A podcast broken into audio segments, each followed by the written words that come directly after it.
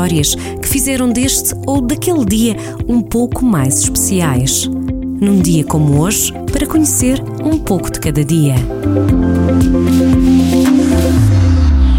Hoje, 22 de outubro, começamos por falar de algo que perto de 100 mil portugueses têm em comum, sendo que é um problema que afeta mais os homens do que as mulheres. Hoje é Dia Internacional da Gaguez. Em calendário dos outros anos, este dia 22 de outubro está marcado em 1945 pela Fundação da Polícia Internacional e de Defesa do Estado, a PIDE. Responsável pela repressão de todas as formas de oposição ao regime político do Estado Novo, foi extinta após a Revolução do 25 de abril de 1974. Em 1978, 22 de outubro, foi o dia da entronização do Papa João Paulo II. O polaco Karol Wojtyla foi o primeiro Papa não italiano desde 1522 e teve o terceiro maior pontificado da história, liderando a Igreja Católica por mais de 26 anos.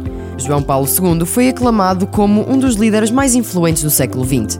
Teve um papel fundamental na melhoria das relações da Igreja Católica com outras religiões. Fluente em 13 línguas, entre elas o português, em nome do Pai, do Filho e do Espírito Santo. Amém.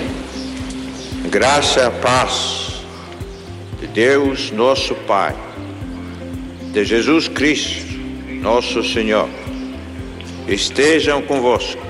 Foi um dos mais viajados, cumprindo uma missão de peregrino na visita a 129 países. Foi recordista de visitas ao Santuário de Fátima. Foram três. A primeira, em 1982, para agradecer a Nossa Senhora ter sobrevivido a um atentado um ano antes. Voltou a Portugal em 1991. Recebido por milhares com passagens por Lisboa, Açores e Madeira. A terceira e última visita foi em 2000, no ano da beatificação de Jacinta e Francisco. Estava doente e prestes a fazer 80 anos. Depois da morte, a 2 de abril de 2005, foi beatificado em 2011. É hoje um dos patronos da Jornada Mundial da Juventude, que tem a próxima edição marcada para Portugal, o maior evento juvenil católico que vai acontecer entre 1 a 6 de agosto de 2023. Também, a 22 de outubro, a música portuguesa celebra o aniversário de Rita Guerra, nascida em 1967. Andei perdida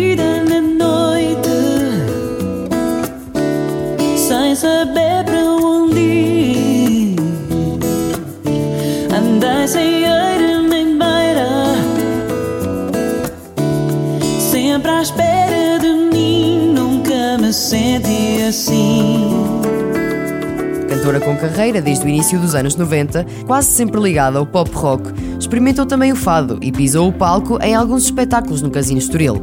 Além da carreira a solo, são às dezenas as colaborações com outros cantores. O último álbum foi editado em 2020.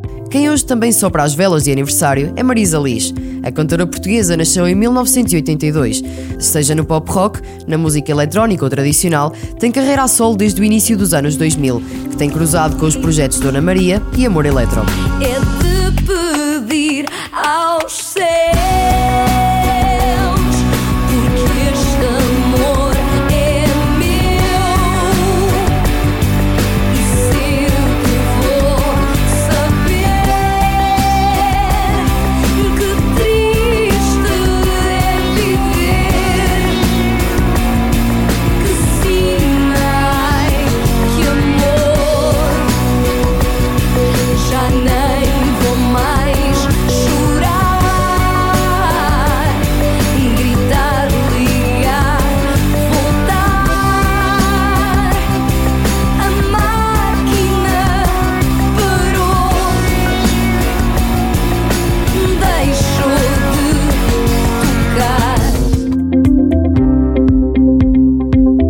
Levamos um dia de cada vez para acertar as contas do calendário, mas há histórias que vale a pena conhecer.